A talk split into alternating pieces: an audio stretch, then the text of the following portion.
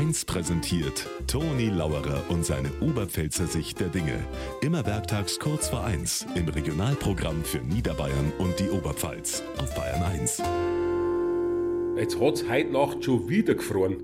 Aber mir ist das jetzt so wurscht. Jetzt muss endlich einmal wärmer werden. Und drum bereite ich am Wochenende meine Freiluftradl-Saison vor. Da ist natürlich nach dem Winter einiges notwendig. Die Ketten mau eingult werden, dass wieder geschmeidig läuft. Der Staub und die Spinnweben müssen sauber wegputzt werden. Naja, und was sie natürlich nicht vermeiden hat lassen, durch das monatelange Nicht-Radlfahren fällt natürlich die Luft. Beim Radl wahrscheinlich auch.